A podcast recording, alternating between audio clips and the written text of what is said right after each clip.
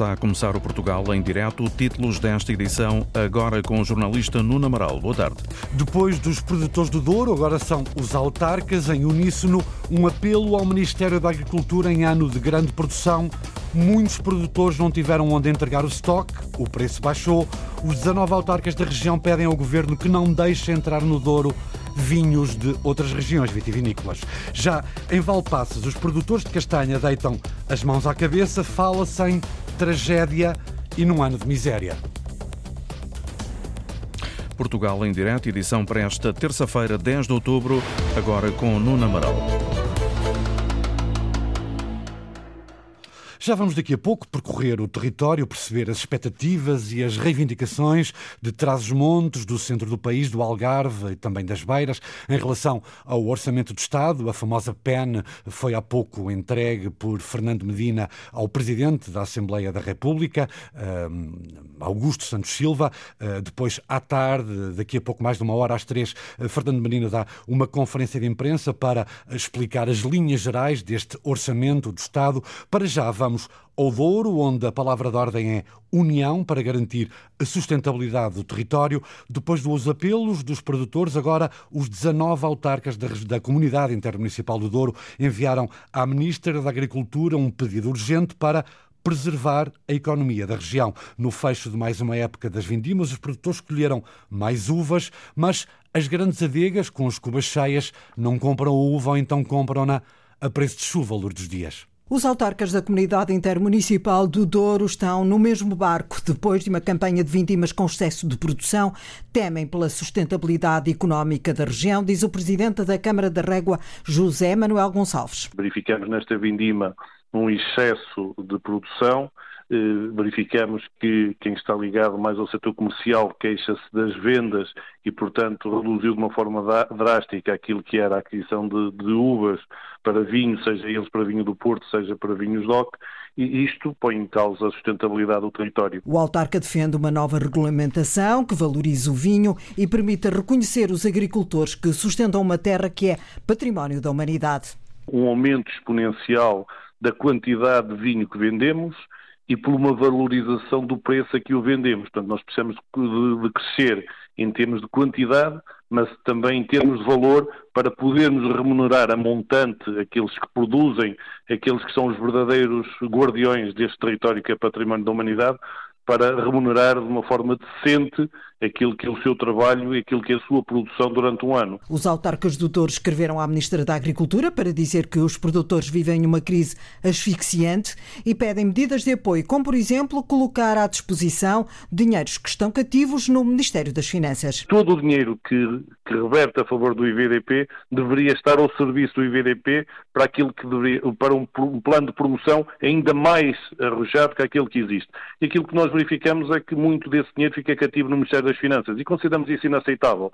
E pedem mais que seja condicionada na região a entrada de outros vinhos que não os da terra. Nós estamos aqui a falar que neste momento há aqui um excedente, naturalmente que não podemos permitir que entrem vinhos fora da região cá. A hora é de defesa dos produtores de vinho do Douro. Os autarcas pedem ajuda ao Governo, escreveram também ao Presidente da República e ao Instituto dos Vinhos do Douro e do Porto os 19 autarcas da Comunidade Intermunicipal do Douro pedirem medidas para promover a sustentabilidade económica e social da região do Douro.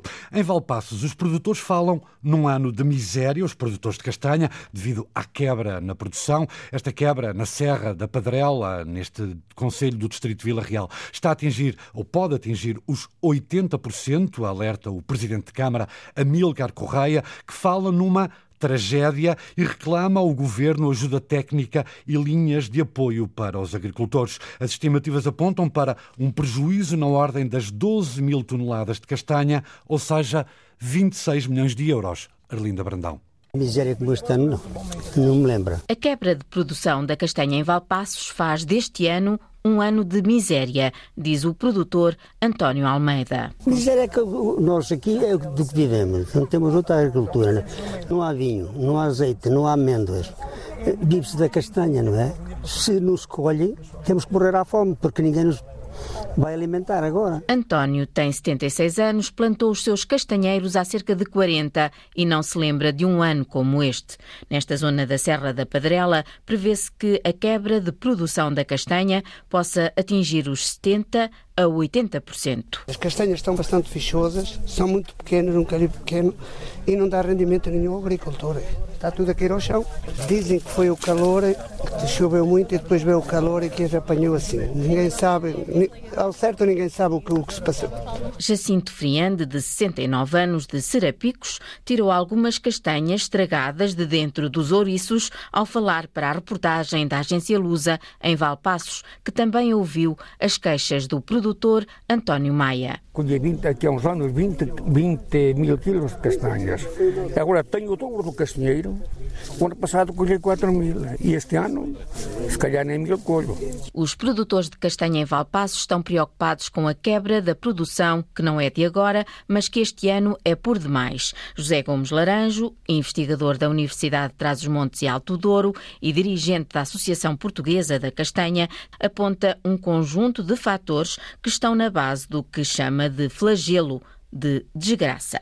Eu acho que há aqui uma conjugação de vários fatores que deram nesta desgraça, neste flagelo que nós temos aqui. Ora bom, é a conjugação de uma precipitação bastante forte que ocorreu a partir de meados de setembro, conjugado com calor. Desencadeou o desenvolvimento deste fungo eh, que é a septoriose castanícola. Para o presidente da Câmara de Valpassos, Amilcar Almeida, este ano esta doença que afeta os castanheiros leva-o a falar em tragédia. É um problema, acima de tudo, social.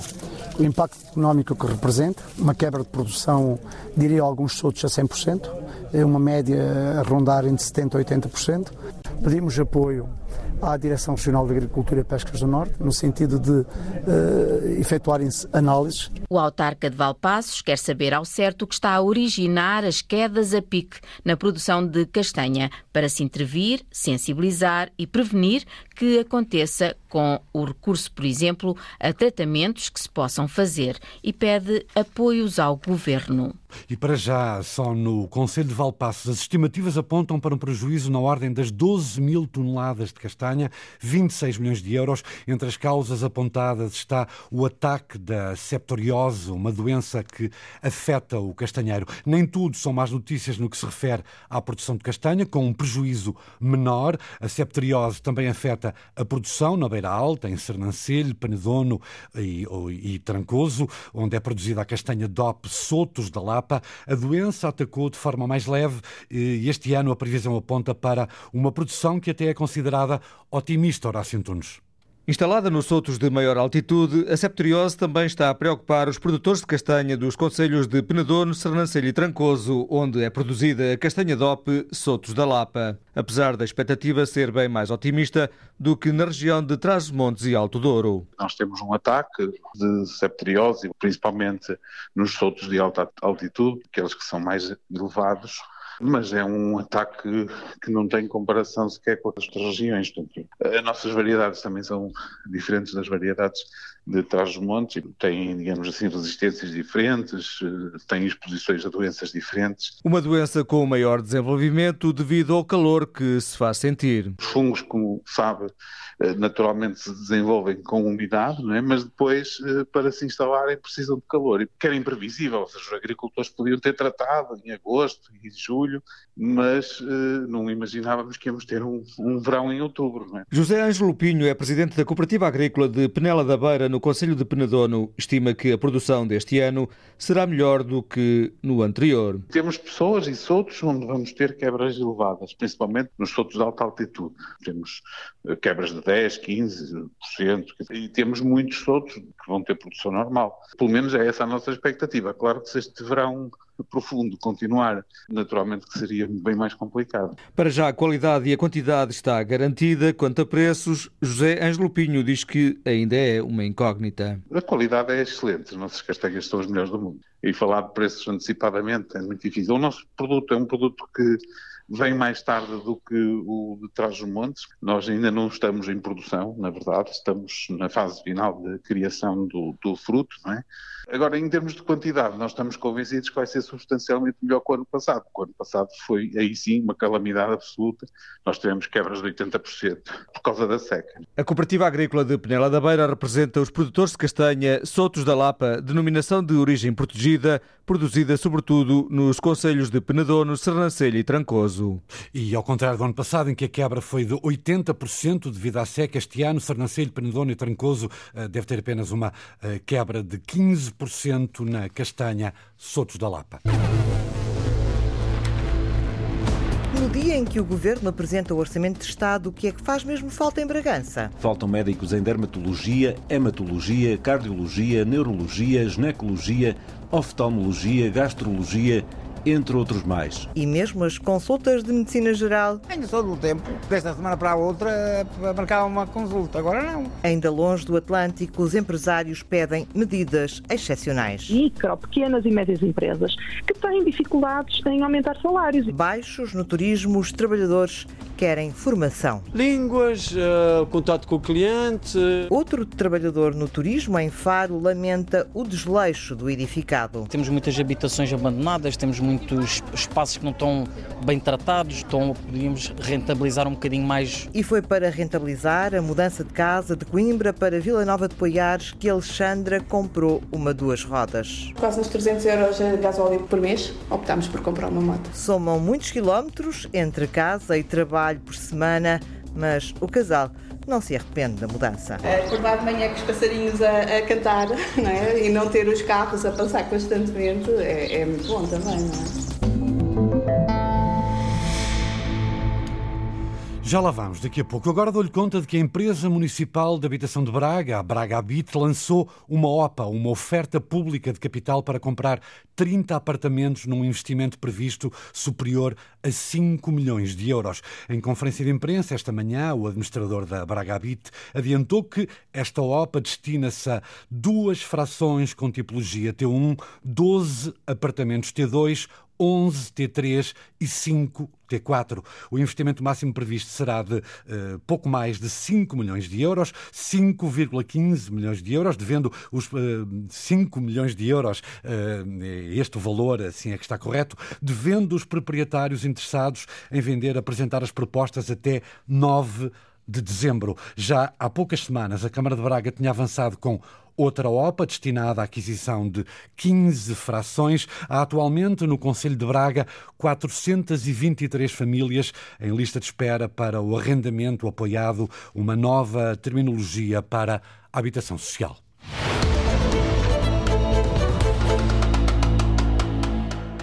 No Parlamento, Fernando Medina acabou há pouco de falar, depois de ter entregado a famosa PEN, com a proposta do Orçamento de Estado para o próximo ano. O Governo promete, já sabe, reforçar os apoios no setor da habitação. O próximo ano vai também ficar marcado pela subida do salário mínimo para 820 euros, embora os trabalhadores da classe média mantenham a trajetória de perda de poder de compra, isto devido à inflação. Vamos olhar e tentar dar um pouco a volta ao país. Ao detalhe, eh, estas medidas não do Orçamento do Estado, mas o que o território pretende do conteúdo dessa pena há pouco entregue por Fernando Medina a Augusto Santos Silva. Eh, para nos ajudar, está connosco em direto Filipe Teles, é especialista em Ciências Sociais Políticas e do Território, é pró-reitor para o Desenvolvimento Regional e Política das Cidades da Universidade de Aveiro. Boa tarde, professor.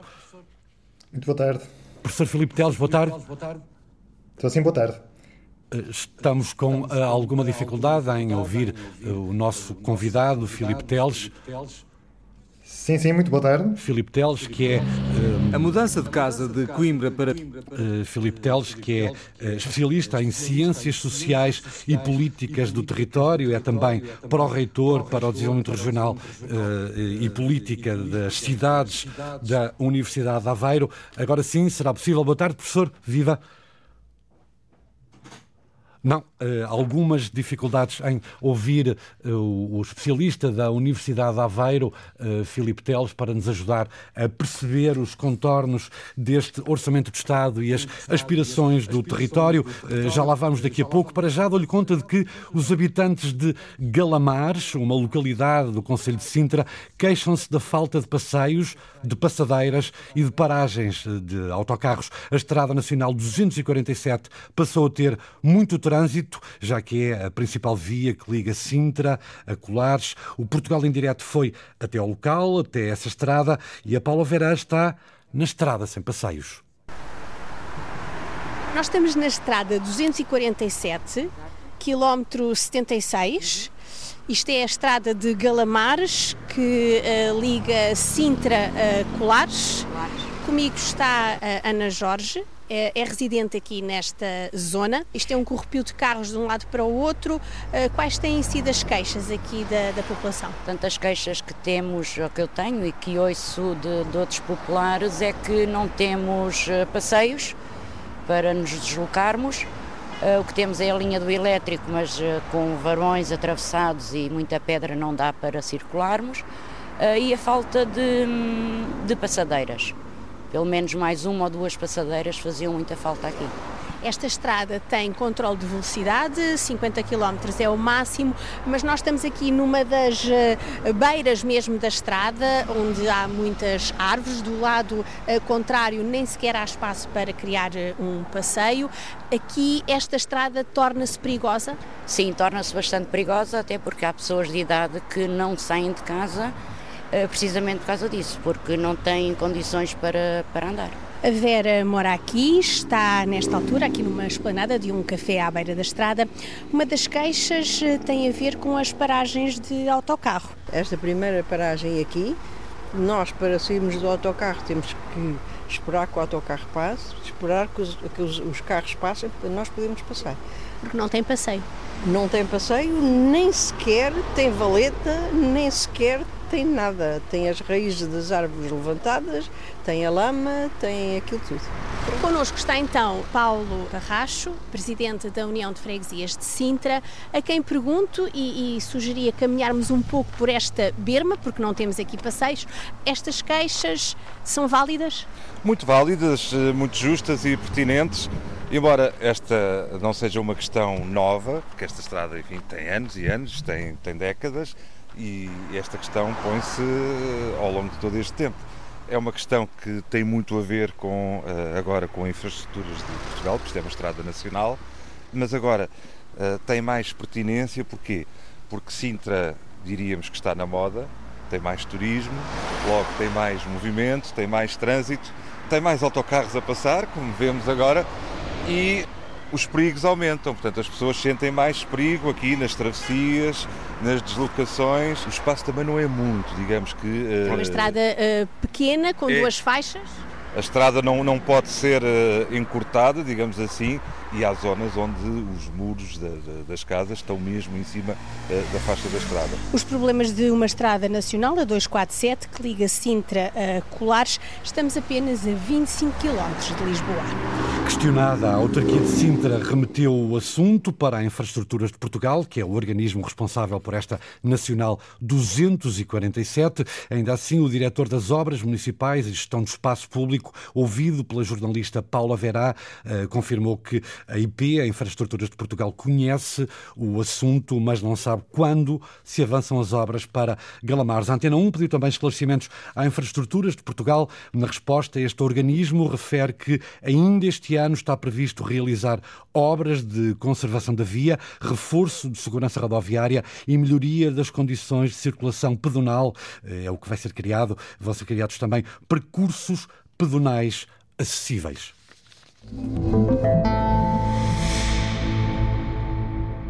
Voltamos ao contacto com Filipe Teles, especialista em Ciências Sociais, Políticas e do Território, ele que é pró-reitor para o Desenvolvimento Regional e Política das cidades, de cidades da Universidade de Aveiro. Há pouco, Sr. Professor, boa tarde, antes de mais. Viva! Há pouco uh, vimos o Ministro das Finanças a entregar uh, a famosa PEN com a proposta do Orçamento de Estado para o próximo ano ao Presidente da Assembleia da República, Augusto Santos Silva. Professor, como especialista em território, políticas de cidades, como profundo conhecedor do país, que uh, itens gostava que estivessem nessa PEN que obedecessem às carências que o país vai sentindo, quer do interior, quer do litoral? Bem, eu creio que precisaríamos de várias edições do Portugal em Direto só para começar a responder essa pergunta, mas, em mas sim, de uma forma simples eu diria que há dois aspectos fundamentais relativamente ao papel que o Orçamento de Estado tem nesta matéria. Em primeiro lugar, o contexto em que nos encontramos. Este é um orçamento que ocorre em circunstâncias de revisão em baixa das previsões de crescimento, ocorre no momento em que diversos problemas, e esses sim, eh, profundamente ancorados no território, estão identificados em setores críticos da atuação do Estado e num contexto de instabilidade política e económica internacional. Há, há, por isso, parece-me um princípio que me parece fundamental, que é o de perceber de que forma é que o orçamento responde a esses desafios e diria que se traduz numa ideia muito simples. É o de que a fiscalidade e as receitas devem estar ao serviço da economia e não o contrário. Entender, e permita-me a simplificação, estes dois lados do orçamento e não apenas o lado das despesas, como instrumento central de políticas públicas, é olhar para as receitas e, em particular, para a política fiscal de uma forma relevante para uma economia que não pode perder competitividade, como a portuguesa, e que precisa, aliás, de ganhar competitividade. Este é apenas um primeiro aspecto. O segundo diz respeito ao que está para além do orçamento e que tem necessariamente a ver com reformas, a sua implementação em setores fundamentais como a saúde, a educação, a habitação e a coesão territorial, naturalmente. E vamos São tentar, estão vamos tentar passar um pouco por uh, esses temas. Falou há pouco na questão da, da economia, dos estímulos à economia. Já vamos ouvir isso também, uh, daqui a pouco uma reportagem de Paulo Brás. Mas comecemos, professor, pela habitação. Sugiro-lhe que ouça um trabalho do repórter uh, Horácio Antunes, que dá conta dessa chaga aberta na sociedade portuguesa, que faz manchetes e abre noticiários, o problema da habitação. Horácio Antunes foi conhecer uma família que se mudou de Coimbra para Vila Nova de Poiares, a 25 km, porque não conseguia suportar a antiga renda. A mudança de casa de Coimbra para Vila Nova de Poiares aconteceu há um ano e meio. Estamos a falar para uma moradia de 3, 1.200 euros em Coimbra, 1.500. E a diferença é muito grande? Metade do preço mesmo assim considera um preço alto. Alexandra Carvalho e Francisco Petri tiveram a necessidade de encontrar um novo lar e a paixão por animais implicava uma casa com espaço, mesmo a gastar cerca de 300 euros por mês em combustível. A casa onde estávamos foi posta à venda, nós não estávamos interessados em comprar e procurámos várias casas e não conseguíamos pagar os preços cá em Coimbra. Portanto, o valor que estamos lá a pagar, mais estes 300 euros, ainda nos sobrava dinheiro. Uma casa Uma para ter os casa- animais? Sim, para ter os animais e, além disso, uma casa com excelentes condições. Gerentes de um gabinete de massagens em Coimbra, Alexandra e Francisco fazem agora 50 km diários numa estrada por vezes com um trânsito complicado. Todos os dias, só menos ao domingo. É, a Estrada da Beira é uma estrada que tem muito trânsito, também é uma estrada com algum perigo, é sempre um desafio. Algumas vezes Alexandra vem de autocarro, mas para minimizar os custos das viagens, este casal passou também a viajar de mota. Também não é muito acessível os, os preços dos bilhetes. E há coisa de um ano, devido a essa média, quase uns 300 euros de gasóleo por mês, optámos por comprar uma moto. E aí sim, aí conseguimos poupar eh, drasticamente. E mesmo uma questão de trânsito facilita bastante também. O ir para lá compensa sem dúvida, mesmo com mais esses 300 euros. Os dias cansativos de Alexandra e Francisco são compensados com o sossego do novo lar. É um luxo. Nesse, nesse aspecto é um luxo, É, sem dúvida. é, é. Acordar de manhã com os passarinhos a, a cantar não é? e não ter os carros a passar constantemente é, é muito bom também, não é? Uma reportagem de uh, Horácio Antunes, apenas uma de muitas histórias. Professor Filipe Teles, uh, depois deste, uh, deste pacote mais habitação, de toda esta polémica, o veto presidencial, depois a promulgação do mesmo diploma, o governo a dar conta de que está a responder dentro do possível e o primeiro-ministro a reconhecer que é uma das frustrações que tem a questão da habitação, está o governo a seguir um bom caminho, uma vez que é um problema que afeta todo o país, desde Bragança a Braga, a Faro, temos escutado reportagens uh, de todos esses locais. Uh, vai no caminho certo o governo para ajudar a atenuar este drama de quem não consegue pagar uma casa? Eu, bem, esta, este problema da, da habitação, onde uma das áreas está claramente identificada como prioritária em termos de atuação do governo, não deve ser vista apenas de, numa perspectiva setorial do ponto de vista político, muito menos apenas em termos de política orçamental. Um, a, a, a, política de habitação que não seja uh, meramente conjuntural e uma resposta a uma situação de urgência que começamos a identificar no país, uh, precisa de estar circunstanciada uh, na, nos territórios, que facilite e incentive respostas capazes e diferenciadas no país de acordo com necessidades que são específicas.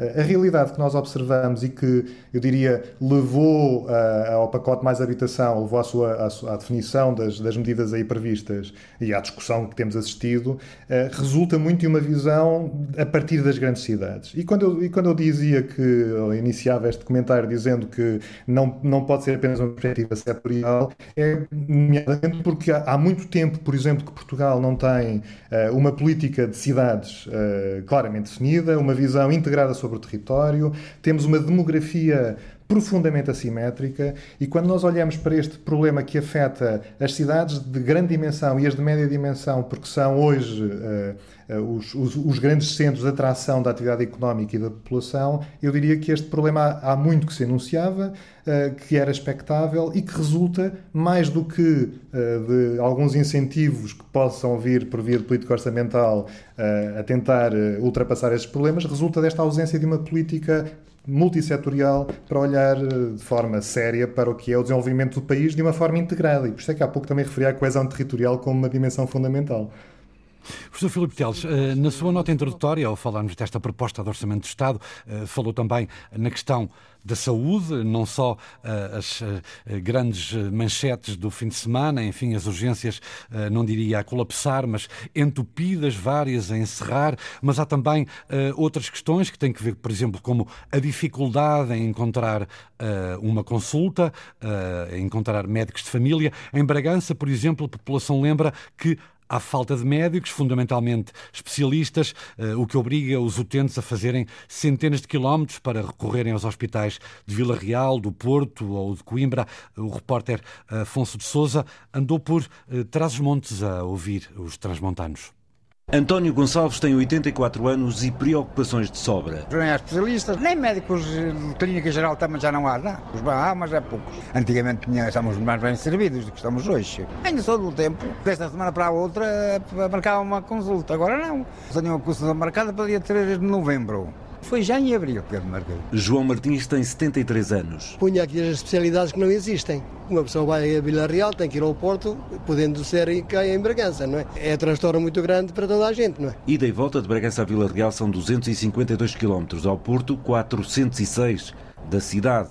Pior está quem vive junto à fronteira. De Miranda do Douro ou Mogadouro, para eles próprios já é difícil dirigirem-se a Bragança, quanto mais às vezes a Mirandela, Vila Real, Porto e por aí adiante. Irene Rodrigues sente na pele a falta de especialistas. Embora sejamos encaminhados para o especialista, nunca mais somos chamados pelo especialista. É a situação que passa com a minha mãe, que precisa de um especialista a nível da pele há um ano que está à espera. Faltam médicos em dermatologia, hematologia, cardiologia, neurologia, ginecologia, oftalmologia, gastrologia entre outros mais, ou em otorrino, como precisaram os filhos de Esther Torrão. Que andei muitos anos a caminho do Porto e de Coimbra com os meus filhos e perdia sempre um dia de trabalho, ou dois, ou semanas ou meses. Se cá tivéssemos essas valências e essas de especialidade, evitava o excesso de, de, de, gastos e de faltar tantas vezes ao trabalho como faltávamos. De Bragança a Coimbra são ida e volta 573 quilómetros e faltam médicos de clínica geral atentos, assinala Fernando Lopes. Quando é uma área que já os ultrapassa um bocadinho, deviam pelo menos fazer uma cartinha e, e dizer-se ao, ao paciente, olha, entregue esta carta em tal parte para, para ser atendida como, como deve ser. As faltas na saúde aos olhos de quem a sente em Bragança. Filipe Teles é pró-reitor para o Desenvolvimento Regional e Política de Cidades da Universidade de Aveiro. Sr. Professor, ouviu esta reportagem, eh, enfim, eh, recorrendo a uma imagem uh, um pouco fácil, mas está doente a saúde em Portugal, dizem sindicatos, dizem associações do setor. De que forma podia este, esta proposta de Orçamento de Estado tentar sarar algumas das feridas que este setor apresenta? Este, este é um bom exemplo de, de, duas coisas. Eu diria, a primeira, uh, relativamente à insuficiência do Orçamento de Estado para responder a, estas, a estes problemas na área da saúde. Uh, ou seja, isto significa que não é apenas por via da política orçamental que é possível responder a isto. Há um conjunto de medidas, de profundas reformas neste setor que são fundamentais, que têm a ver com a formação, desde a formação de médicos à, à, gestão para o Serviço Nacional de Saúde. Há necessário e incompreensível, uh, incompreensível atraso na regulamentação da direção executiva do Serviço Nacional de Saúde, entre múltiplos outros aspectos que vão para além do, do, orçamento. Mas a segunda nota, ou o segundo exemplo uh, que, que, é aqui sublinhado, é de que este é uh, uma forma muito evidente de verificarmos as, as, assimetrias no país. Quando falamos do fecho das urgências, uh, ou, por exemplo, de o não acesso a uma determinada especialidade médica no litoral do país, no litoral, pode significar uma deslocação de 30 minutos por autoestrada à urgência mais próxima ou, eventualmente, a um serviço médico complementar próximo e fácil, fácil acesso. O exemplo que ouvimos referia, nomeadamente, os 573 km de distância entre Bragança e Coimbra. Ou seja, estamos a falar de ida e volta, estamos a falar de realidades totalmente diferentes. Quando, quando se olha para o país e procura responder a políticas com políticas públicas a deficiências em alguns setores, como é este o caso da, da, saúde, o olhar deve ser referenciado aos diferentes territórios e não podemos estar a, a moldar as intervenções que, que, o Estado precisa de fazer nesta matéria apenas a partir desta visão muito egoísta, diria, que o, que o país tem, olhando a partir do litoral. E professor, eh, e se invertermos aqui um pouco esta um, eh, agulha, a perspectiva e autarquias, população, associações, o que, o que, o que podem fazer para uh, pedir ao Estado uh, uh, para dirimir essas tais assimetrias nos estímulos, nos apoios, de que há bocado falou, tal discriminação positiva para o interior do país. O que pode a sociedade civil fazer para, juntamente com as autarquias, para tentar inverter este estado de coisas? Há, um, há, aqui um aspecto fundamental.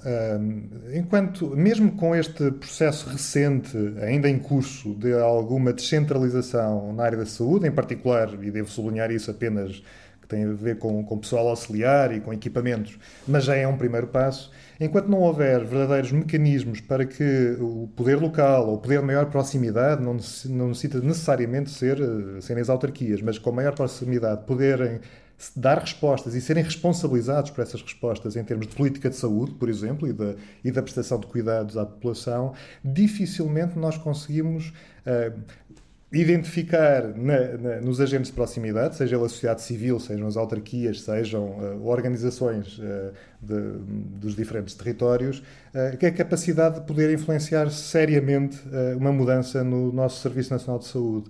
Ou seja, não é uma.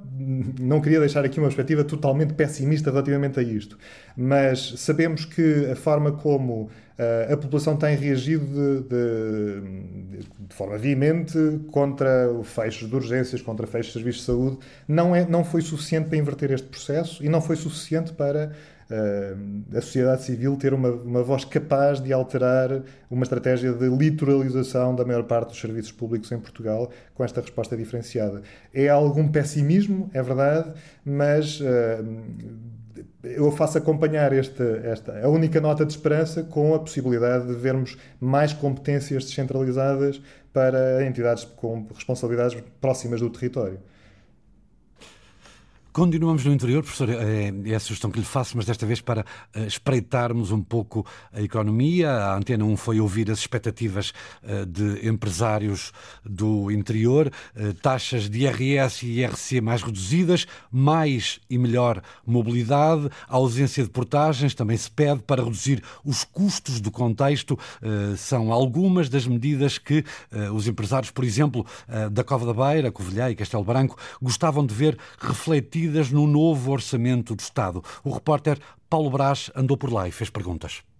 Desde logo, os custos de contexto relacionados com a mobilidade é uma das principais bandeiras para os empresários do interior. Ana Palmeira de Oliveira, a presidente da Associação Empresarial da Beira Baixa, refere que o próximo orçamento tem que acabar com as portagens. Sabemos que o governo tem feito um caminho, mas esse caminho tem que continuar a ser feito de uma forma rigorosa até à completa isenção. Aquela responsável destaca ainda outras duas medidas que deviam estar refletidas no próximo orçamento do Estado, nomeadamente para quem trabalha no interior do país. Uma medida direta para o IRS das pessoas que estão eh, a viver e a trabalhar no interior do país, reduzindo o seu IRS, e uma medida indireta de apoio às famílias por via do investimento feito pelas empresas. E esta é uma medida uh, que está uh, focada naquele que é o drama atual da habitação.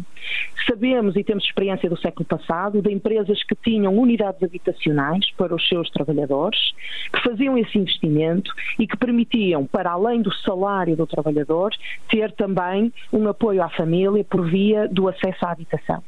Esta medida é uma medida que, no nosso entendimento, faz todo o sentido voltar a estar refletida no Orçamento de Estado. Ana Palmeira também vê com bons olhos a redução do IRC e incentivos para empresas que aumentem salários. Estamos a falar de empresas, de pequenas e médias empresas aqui sediadas no interior, na sua grande maioria, aliás, como em todo o país, não é? Mas olhando para o interior, mais ainda, micro, pequenas e médias empresas que têm dificuldades em aumentar salários e, portanto, é preciso olhar com esse, com esse olhar de, de quem percebe que não é falta de vontade, é mesmo necessidade de poderem ser apoiadas para esse aumento de salários, como é evidente, sim. Reflexões e pedidos dos empresários do interior que esperam encontrar respostas no orçamento que aí vem. Professor Filipe Teles, mais uma vez, o interior a pedir discriminação positiva, apoios, estímulos. Uh, tem visto isso acontecer em Portugal? Uh, tem, tem, tem-se acarinhado quem, uh, eu diria, arrisca investir no interior e de lá tentar fazer crescer e dinamizar a economia? Hum, curiosamente, parece que estamos uh, permanentemente a falar do mesmo tema, apesar de estarmos a falar de áreas de política pública diferente, da saúde, da habitação, agora da competitividade também. Uh, e o tema é este de um território que é desigual, de facto. E não podemos tratar uh, de forma igual aquilo que é diferente. Esta, estas propostas que agora, acabámos agora de ouvir também.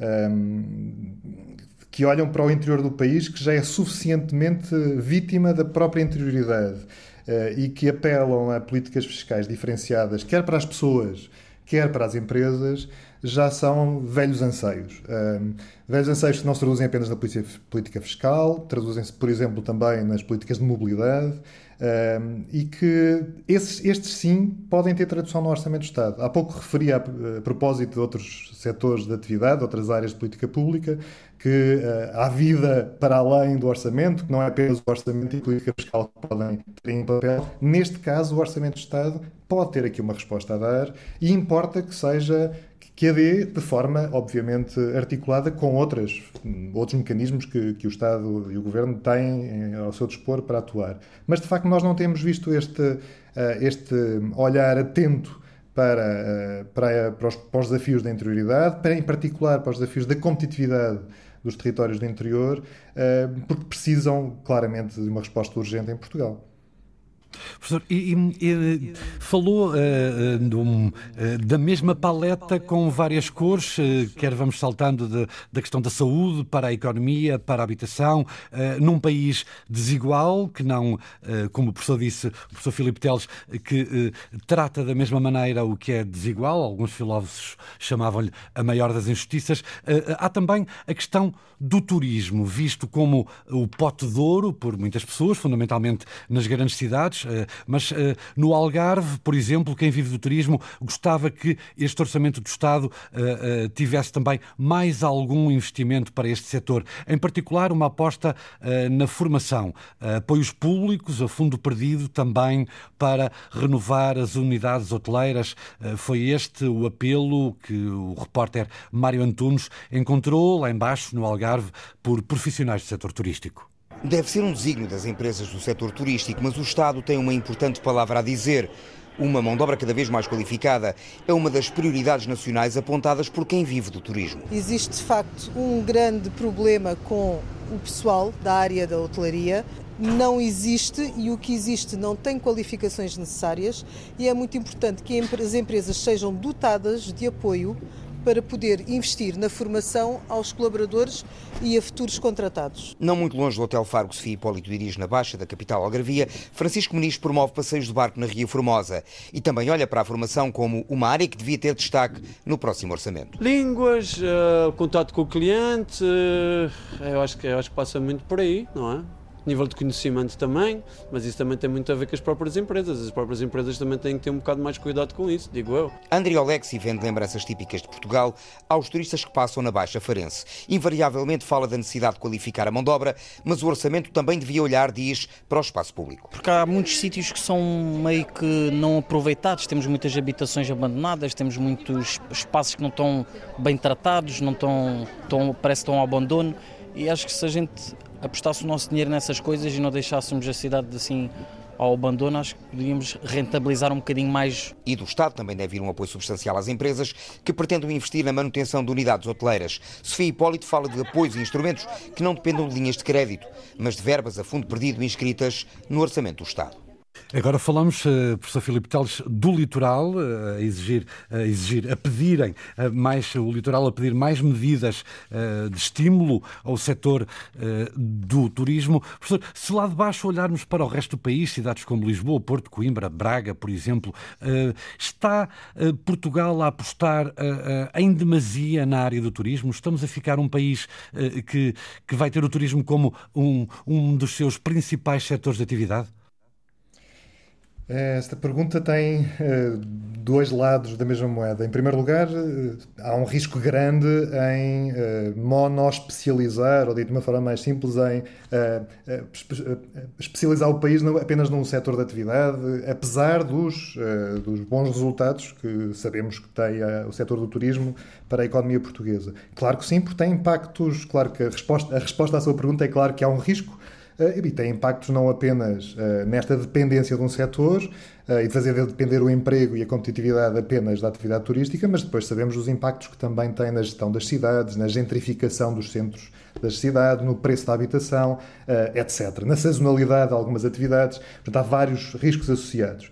O outro aspecto que eu gostaria aqui de sublinhar é de que, e a propósito da reportagem que acabámos de ouvir, é de que se sublinha aqui uma de, um dos principais problemas que nós temos com o nosso orçamento, com, orçamento, com as finanças públicas e com o orçamento de Estado em particular, é da sua pouca margem para investimento e apoios. Aliás, aqui pediam-se, ouvíamos este, este apelo a mais apoios, nomeadamente na área da formação, fundo perdido, mas estas verbas para investimento em Portugal nas últimas duas décadas, ou década e meia em particular, têm vindo essencialmente dos fundos comunitários, das oportunidades geradas pelos Fundos de Desenvolvimento Regional e as oportunidades geradas agora, mais recentemente, pelo, pelo PRR. E, portanto, não é em sede do Orçamento de Estado, mas eu diria que, que o Governo aqui tem responsabilidades na negociação e definição daquilo que são as prioridades uh, destes mecanismos extraordinários de investimento em direcionar para aquilo que são as necessidades do país e aqui foram identificadas algumas na necessidade do turismo, na, na área do turismo. Mas deixe-me também aproveitar, e aqui uma nota mais, mais à margem do que destas áreas que acabámos de conversar, Prossiga, que é aproveitar favor, para felicitar também o Portugal em Direto e a Antena 1 pelo retrato uh, do país de forma transversal e de um país inteiro e não apenas o olhar muitas vezes parcial que nós temos a partir do litoral ou de uma cidade em particular sobre o estado do país e o papel que o Orçamento do Estado pode ter na resolução destes problemas. E pegando nessa, uh, nesse gancho que o professor Filipe Teles deixou, uh, agradeço-lhe, agradecemos-lhe também nós esta uh, ajuda à compreensão de um fenómeno que tem muito que ver com o território, muito além do Poder Central e do Governo, esta de que forma vai ser derramado o Orçamento de Estado, de Estado para o país. agradeço-lhe, professor Filipe Teles, especialista em Ciência Política e do Território, é também pró-reitor para o Desenvolvimento Regional e Política de Cidades da Universidade de Aveiro. falaremos em breve assim espero. Muito obrigado. Muito obrigado.